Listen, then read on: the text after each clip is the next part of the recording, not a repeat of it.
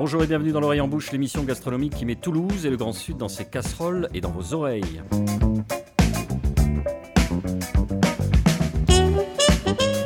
Imaginez un instant, chères auditrices, la consternation qui doit s'abattre sur nos cousins italiens lorsqu'ils découvrent certaines pratiques françaises. En effet, que penser d'un pays qui se permet de gâcher un plat de nouilles en le déversant dans le slip d'un animateur de télévision? Un pays qui met de la crème dans les pâtes à la carbonara. Un pays qui méprise cet animal altier qu'est la bufflone pour se goberger de mozzarella issu d'une autre bête à cornes aussi commune que la vache dans nos vaines tentatives d'éducation des masses, nous vous proposons aujourd'hui un prélude de transalpin, une promenade gourmande en Italie avec notre invitée Katia Garouste. Bonjour Katia. Bonjour. Elle sera solidement flanquée de nos chroniqueurs qui, pour certaines et certains, renouent avec l'émission par le truchement de leur enveloppe physique, comme le chef Nicolas Brousse qui a délaissé sa truelle et sa meuleuse à béton pour partager son goût pour deux produits italiens d'exception. Marina Bounou vous donnera des conseils éclairés en matière de pâtes et partagera quelques recettes italiennes de derrière les fagots. Enfin, Nicolas Rivière nous fera accoster en Sicile pour savourer un vin sans pareil. Alors on, commence avec vous, notre invité. Euh, merci euh, Katia d'avoir accepté notre invitation.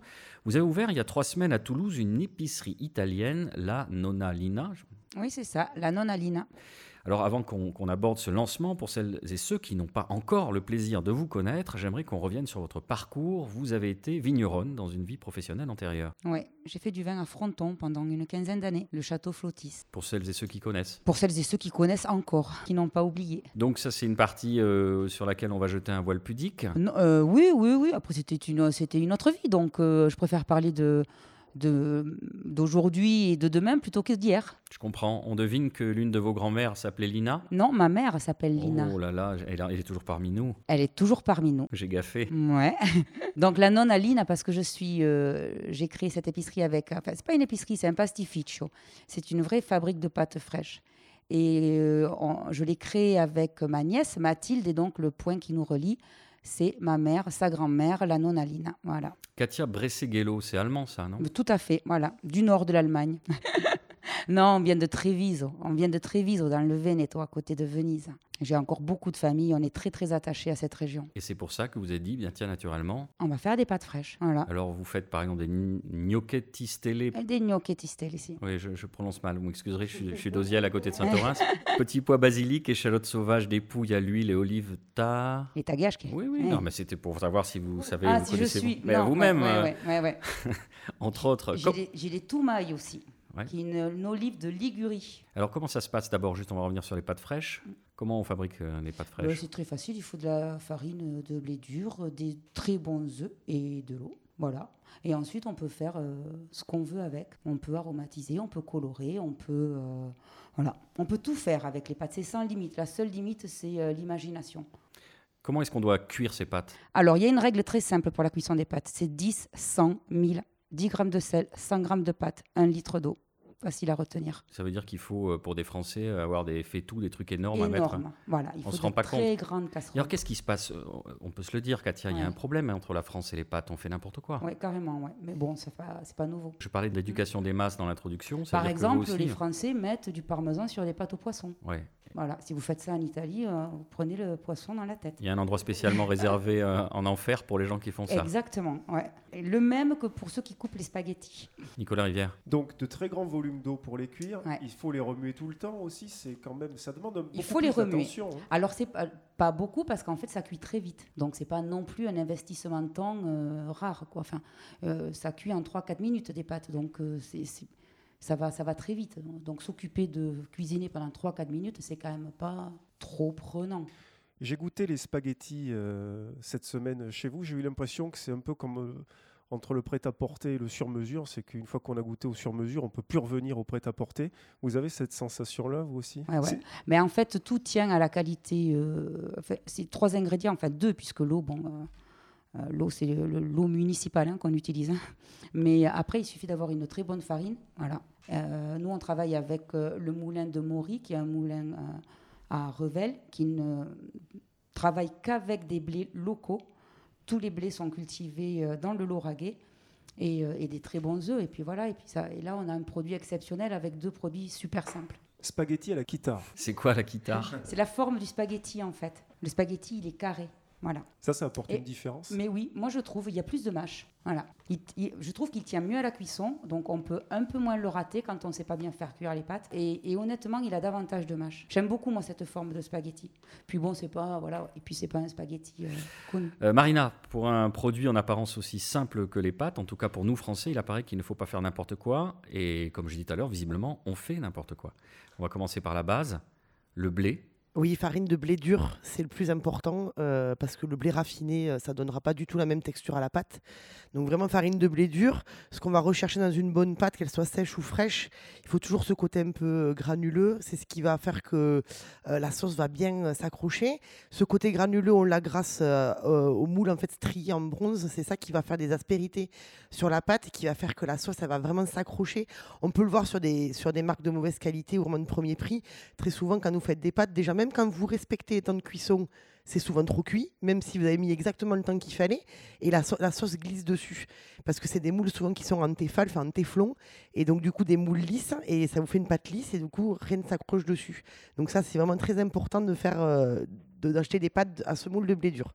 Sèche ou fraîche, ça c'est très important. Alors il y a aussi cette notion de al dente qui n'est pas forcément dans le goût français. Ouais, souvent le al dente, il est un peu considéré comme pas cuit euh, chez le français. Alors euh, il faut s'y habituer parce que pour deux raisons, je trouve que vraiment au niveau de la texture, on a quelque chose de vraiment très intéressant. Et la deuxième raison, c'est qu'une pâte qui est cuite al dente ne fait pas grossir. En fait, il y a tous les sucres qui ne se sont pas transformés pendant la cuisson. Donc, si vous restez vraiment sur la, limite de l'al dente, le glucide en fait n'est pas entièrement transformé. Donc, du coup, c'est quelque chose de beaucoup moins sucré, beaucoup plus facile à digérer. Euh, parce qu'en règle générale, on a du mal à digérer le blé, souvent le blé transformé en plus. Et c'est vrai que la cuisson al dente, c'est vraiment très important. Et la troisième petite chose aussi, on a souvent tendance à la cuire al dente et après de le mettre dans la sauce qui va avoir une tendance à continuer à faire continuer à cuire la pâte. Donc il faut toujours sous-cuire un petit peu, euh, quasiment en croquant. Et vous finissez de cuire vos pâtes dans votre sauce et vous conservez un tout petit peu d'eau de cuisson de vos pâtes s'il n'y a pas assez de sauce pour délier euh, euh, la sauce et que vraiment la pâte continue à cuire dedans et qu'elle s'imprègne totalement de la sauce. C'est pour ça que souvent on trouve que les, que les pâtes, quand on les réchauffe, sont meilleures elles sont plus cuites, mais elles ont plus de goût. Donc euh, voilà. Marina, voilà, c'est très embêtant. Maintenant, vous nous avez donné, vous, avez donné faim. Qu'est-ce qu'on mange? Alors moi, euh, j'ai quelque chose que j'adore et que j'ai eu la chance de pouvoir partager avec euh, Katia quand nous sommes partis en amoureuse à Venise. je pense qu'on a une petite passion toutes les deux pour les pâtes à la tomate, tout simplement. J'ai mes premières avec les tomates de mon neveu à midi. Voilà, c'est de la tomate, là, c'était et de l'origan frais, c'était magique. La simplicité, donc euh, évidemment c'est toujours pareil. La cuisine italienne, c'est ça aussi, c'est peu d'ingrédients et des très bons ingrédients.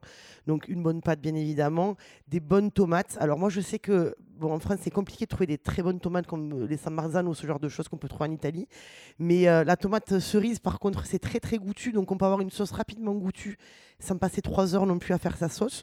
Donc juste se faire revenir un peu d'ail dans de l'huile d'olive, un peu d'oignon, des petites tomates euh, coupées juste en morceaux. Il faut juste les faire un peu tomber en fait. Et quand euh, le temps que l'eau bout, vous faites cuire votre, votre petite sauce très rapide à la tomate.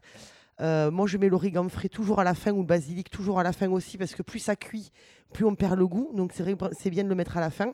Et une fois que vos pâtes sont presque cuites, vous les sortez à l'écumoire, vous les mettez dans votre casserole avec ces tomates, vous me rajoutez une petite rasade d'huile d'olive. Et là, c'est prêt. On est juste bien. Merci beaucoup, Marina. Je me tourne vers vous, chef Nicolas Brousse. On s'intéresse à deux produits italiens. Vous avez, lors de vos pérégrinations professionnelles, travaillé non loin de l'Italie, ce qui vous a permis d'y faire quelques incursions gourmandes. Et vous avez choisi aujourd'hui de faire le grand écart entre le Val d'Aoste et la Sardaigne. Tout à fait. Alors, on commence. Un grand, voyageur. je me demande sur le grand écart où se situe le, milieu. Donc, on repart en Sardaigne d'abord On va où vous voulez. Eh ben en Sardaigne. Laissez le milieu tranquille. Oui, en Sardaigne, euh, quelque chose que j'aime beaucoup travailler, c'est euh, la, la, fregola sarda. Donc, c'était une petite pâte, euh, on va dire, comme des petites boules qui sont légèrement torréfiées. Et c'est quelque chose que j'aime bien travailler tout simplement en risotto. C'est, euh, y a différentes, en respectant les temps de cuisson, mais il y a différentes euh, textures euh, parce qu'elles sont torréfiées plus ou moins. Et il y, a le côté un peu toasté, grillé qui, ressort en fonction, en fonction de sur quelle pâte on peut tomber. Donc voilà, c'est quelque chose que j'aime bien faire avec du poisson. Donc des petits, des petits risottos de frigola sarda on peut y amener un peu de citron confit ou alors on, le mange un peu comme ça avec un petit pistou, des herbes fraîches. Et c'est une petite pâte un peu originale et qui de, se suffit à elle-même parce que juste un trait d'huile d'olive, le tour est joué. Prudence là aussi sur la cuisson, j'imagine? Ah oui, oui, toujours. toujours. Moi, je cuis, euh, comme je suis pas italien, je cuis au minuteur. Il y a, je lis le paquet, il y, a marqué, il y a marqué le temps de cuisson, on met un minuteur et, et il faut pas essayer de, de, faire plus compliqué. On a tous des iPhones dans la poche, euh, le minuteur, tac, et c'est fait. Alors, on, on, on, met nos bottes de 7 lieux et on va du côté de la vallée d'Aoste, du Val d'Aoste avec un, produit d'exception. Oui, le lard d'Arnat. Euh, alors, on connaît plus le lard de Colonnata. Après, si on n'a pas envie de casser son PEL, on peut partir sur le lard d'Arnat, qui, euh, on va dire, c'est son cousin germain. Donc, euh, c'est des gros cochons de 100, à peu près 190 kg, 200 kg. Ils, il lèvent le, le, gras de l'épaule. Ils, ils, mettent ça au sel dans des, dans des moules en bois. Donc, ils mettent ça entre 24 et 48 heures en fonction du poids. Ils, mettent ça sous presse. Et ensuite, ils affinent ça dans des, dans des grandes jarres en verre et ils mettent euh, le lard, des herbes. Donc, il y a, pas mal de romarin, des clous de girofle et une espèce, de saumure, donc de l'eau euh, bouillie avec du sel. Et ils affinent ça pendant un an. Et ensuite, euh, moi, je le, je le mets plutôt sur du poisson. Donc, en fait, juste dessalé, coupé de façon très fine un peu comme le lard de colonnata, sauf que c'est un peu plus parfumé que le lard de colonnata parce qu'il y, y, a ce côté un peu herbacé, herbal qui, qui ressort. Difficile à trouver, j'imagine, dans nos contrées? Pas si compliqué que ça si on se penche un peu sur le sujet. Euh, je pense que ça doit être à côté du lard de colonnata, sauf que la virgule n'est pas au, même niveau. Merci, euh, chef Bruce. Allez, une petite respiration musicale avant de vous retrouver dans quelques instants.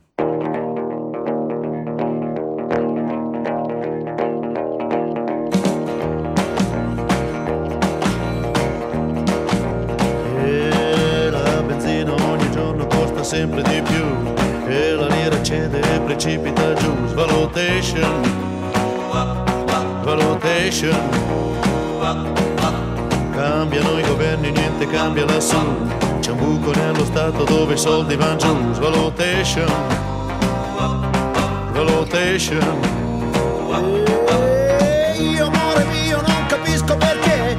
Cerco per le ferie un posto al mare non c'è. Svalutation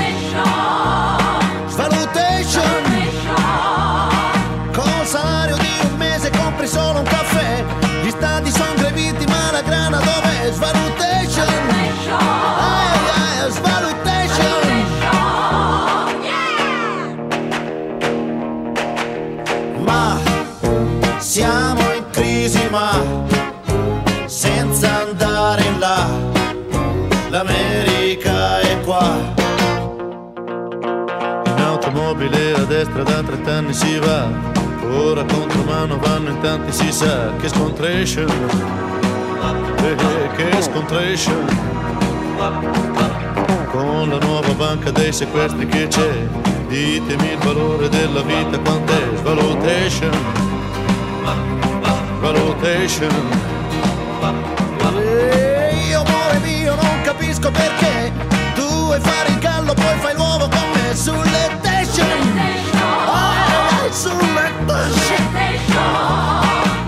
Nessuno che ci insegna a non uccidere c'è.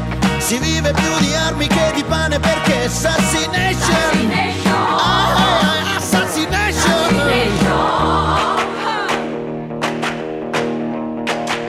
Ma questa Italia qua Se lo vuole sa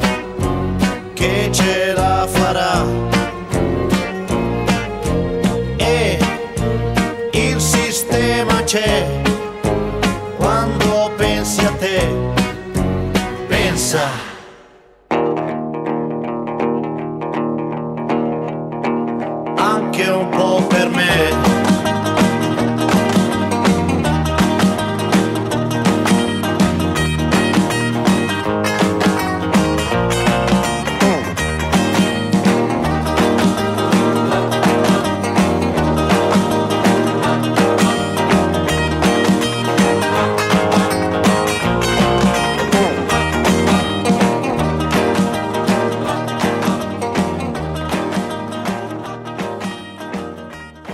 D'être fidèle à l'Orient Bouche, l'émission gastronomique qui parle la bouche pleine. Cette semaine, on s'intéresse avec notre invitée Katia Garouste aux produits et à la cuisine italienne. Alors, on a laissé en suspens un point fondamental qui est aussi un point d'achoppement entre deux cultures, la façon que nous avons en France de maltraiter les pâtes à la carbonara. Euh, on commet des erreurs de débutants, euh, Katia Garouste, vous pouvez nous dire? Bah Oui, on commence par faire revenir un oignon, après on rajoute un peu de crème, on finit avec des lardons et on pose une coquille d'œuf avec, avec le jaune donc, dedans. C'est tout ce qu'il ne faut pas faire. et puis un peu de gruyère. Et alors là, on est au top. Et on utilise des tagliatelles en plus, ce qu'il ne faut pas faire non plus. Donc là, sous la blague, euh, vraiment tout ce qu'il ne faut pas faire. Qu'est-ce qu'il faut faire en vrai, puisque vous êtes plusieurs esthètes? À la base, normalement, la carbonara, ce sont des pâtes kitara. Euh, qui vont être émulsionnés, liés qu'avec du jaune d'œuf, du pecorino pepato. Alors, moi, c'est un tiers, deux tiers pecorino pepato et parmigiano. Vous allez créer une émulsion avec donc ce jaune d'œuf. Il faut compter un jaune d'œuf par personne, hein, plus un jaune d'œuf pour le plat. Donc, si vous êtes quatre, mettez cinq jaunes d'œuf. Le fromage, c'est un peu à discrétion. Hein. Moi, j'adore ça, donc j'en mets beaucoup. Et très important, c'est pas du lardon, mais c'est la guanciale, donc c'est la joue du cochon euh, qui va être séchée ou de la pancetta si vous n'en trouvez pas. Les deux fonctionnent. Beaucoup de poivre noir fraîchement moulu, ça c'est très important, c'est ce qui va relever un peu le plat parce que c'est quand même euh, que des œufs et des pâtes, donc euh, il faut quand même un peu de peps. Donc vous allez faire revenir votre guanciale dans de l'huile d'olive pour qu'elle devienne un peu translucide. Pendant ce temps, bien évidemment, vous allez faire chauffer l'eau, la faire bouillir, faire cuire vos pâtes. Donc tout se fait à peu près en même temps. Dans un plat, vous allez casser vos jaunes d'œufs, vous allez les mélanger avec ce fromage râpé, donc pecorino et parmesan mélangés. Vous allez récupérer un tout petit peu d'eau euh, de cuisson des pâtes hein, et vous allez fouetter très rapidement, pas que le jaune cuise avec, avec euh, bien évidemment le, la température de l'eau qui va être chaude. Ça va vous faire quelque chose de très mousseux. Une fois que ça s'est prêt et que votre guanciale devient croustillante et vraiment translucide, vos pâtes sont prêtes, vous les jetez dans la poêle avec votre guanciale qui a bien suer du gras, bien évidemment. Vous remuez, vous mettez votre mélange d'œufs très émulsionné, vous remuez très très fort, et là vous mettez tout votre poivre. Moi je mets le poivre à la fin parce que souvent il a tendance à brûler si on le met trop tôt, et je trouve que c'est là il a le plus de, goût. Et après, ben voilà, vous, la remuez bien. Si vous voyez que ça manque un petit peu de, dire de liquide, enfin de, de, mouillé, on peut rajouter encore un petit peu d'eau euh, des pâtes pour vraiment avoir quelque chose qui s'enveloppe et qui fait un petit peu l'amour à vos pâtes quoi. Et après, vous le savez rapidement parce que ça a une tendance quand même un peu à figer. Donc ça se mange euh, beaucoup et vite. Voilà. La présence de Katia Garouste vous a mis dans une. On est dans des analogies. On dirait justement un, soft porn des années 90 là. Merci, euh, merci beaucoup Marina. Donc en fait, il n'y a pas de débat. Je pensais qu'il y aurait un débat, mais il n'y a pas de débat. Vous avez donné la vraie recette. Voilà.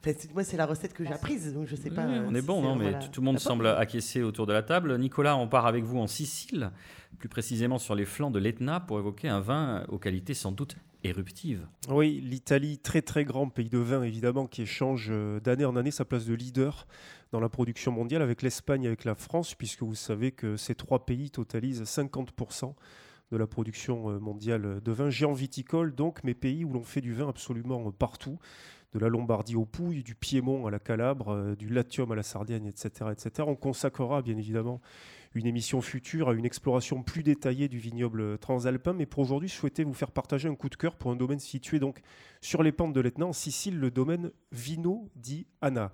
On fait du vin depuis l'Antiquité sur les pentes de l'Etna. La DOCL a été créée assez tardivement en 1968, bizarrement à une époque où euh, cette zone de production était en repli, avec des vins qui étaient surtout destinés au vrac euh, dans leur quasi-totalité. Et il a fallu euh, évidemment l'intercession de quelques pionniers pour donner un nouveau coup de souffle à ce vignoble, notamment l'industriel Giuseppe Benanti, qui a été rejoint au tout début des années 2000 par une nouvelle vague de vignerons, et en particulier par le célèbre belge Franck euh, Cornelissen, que Marina euh, connaît bien, mais aussi quelques années plus tard, à la fin de la décennie 2000, par Anna Martins et Eric Nario, qui ont décidé de créer donc le domaine Vino Diana. Anna, elle est australienne, elle a fait des études d'œnologie à Adélaïde avant euh, de sillonner la Nouvelle-Zélande, l'Argentine, la Bourgogne, les Corbières, l'Afrique du Sud, avant de poser ses valises en Toscane, où elle a croisé la route d'un Français, Éric Nario, importateur basé à Londres, fondateur des caves de Pyrène et passionné de vin nature, évidemment globe-trotteur invétéré. Anna et Éric décidèrent de s'installer en Sicile. Ils reprennent en 2010 sur les pentes de l'Etna de vieilles vignes d'altitude dont les trois quarts euh, ont entre 80 et 120 ans et s'étagent entre 700 mètres et 1000 mètres au-dessus de la mer. Le couple produit un peu moins d'une dizaine de cuvées en rouge, rosé et blanc, et notamment un rouge, la cuvée Palmento, euh, du nom du chai traditionnel sicilien, qui est constitué autour d'une vasque de foulage taillée dans la lave euh, de l'Etna. Ils élaborent cette cuvée avec du Nerello mascalese, principalement, qui est un cépage autochtone, des soupçons de Nerello cappuccino, d'Alicante, et puis des raisins blancs indigènes, Minella, Catarato et Grecanico, donc qui font de ce vin un vin, comme on dit, complanté. Au final, un rouge assez clair, d'une grande pureté d'expression, d'une finesse assez remarquable, due à la combinaison de l'altitude, d'une exposition nord, d'un sol composé de sédiments volcaniques, c'est-à-dire lave décomposée et cendres, qui font une des spécificités d'ailleurs du vignoble de l'Etna, qui veut que ces sols fins, poudreux, rendent très difficile la propagation du phylloxéra, donc ce puceron qui avait détruit quasiment l'intégralité du vignoble français à la fin du 19e. De fait, on trouve beaucoup de vignes préphyloxériques euh, sur le vignoble de l'Etna, mais aussi des jeunes vignes franches de pied, c'est-à-dire non greffées, ce qui est évidemment le plus sincère des passeports en pélographique. Palmento, donc de Vino Diana, splendide fusion de la délicatesse et du caractère, gémellité avec les grands terroirs bourguignons. On remercie le vigneron et distillateur gaillacois de nous avoir permis de découvrir ce vin. Vous avez évidemment euh, reconnu Laurent Cazotte, et grâce au beau travail duquel, ce travail de franchissement des frontières viticoles et vineuses qu'il mène à travers sa plateforme Lapangé, nous a permis de découvrir ce vin. Et j'ajoute que si vous voulez en savoir plus sur le vignoble de l'Etna, vous pouvez vous plonger dans la lecture de la revue Le Rouge et le Blanc qui a consacré un dossier en deux parties à cette zone de production dans ses numéros 135 et 136. On touche du doigt une forme d'exhaustivité. Merci beaucoup Nicolas. Euh, Marina, vous avez un conseil de vin italien à nous donner? Il y a un domaine que j'adore en Sicile, c'est le domaine Occhipinti. Moi, ce que j'aime dans ces vins-là, principalement, c'est qu'il y a un côté un peu acétique, un peu vinaigre balsamique, qui amène beaucoup d'acidité, beaucoup de fraîcheur. Et euh, après, on aime ou on n'aime pas, mais ça, c'est du au volatile. Et je trouve que vraiment que c'est très, très bon. Et après, vous avez les frappato, les cicagnos, où là, il faut attendre plusieurs années. Mais euh, nous, on a du mal. Donc, du coup, on n'en achète plus parce qu'on les boit. donc, du coup, euh, voilà. Mais ouais, ça, c'est un domaine en Sicile que j'aime beaucoup. Merci à tous les quatre. Cette émission est finie pour aujourd'hui. Elle est produite par l'homme qui a vu l'homme qui a vu l'ours et diffusée sur Radio Radio, Radio Plus et Radio Terre. Vous pouvez nous retrouver sur notre page Facebook ou en réécoutant en balado diffusion les 52 quotidiennes de la bouffe au temps du Corona sur Radio Radio Apple Podcast, SoundCloud, Mixcloud ou Spotify. Sans oublier notre compte Instagram qui grandit petit à petit, qui s'étoffe, prend de l'assurance, qu'on réchauffe au creux de nos mains tavelées, qu'on chouchoute, qu'on accompagne dans ses premiers pas, en redoutant le moment fatidique de l'adolescence où il prendra son envol, en espérant qu'il fasse les bons choix et ne cède pas à la tentation du putaclic ou du filtre outrancier sur un plat de carbo à la crème. On se quitte avec ce trait d'esprit de Jean Cocteau. Les Italiens sont des Français de bonne humeur. Rendez-vous dans une semaine. Merci de votre fidélité et d'ici là, portez-vous bien.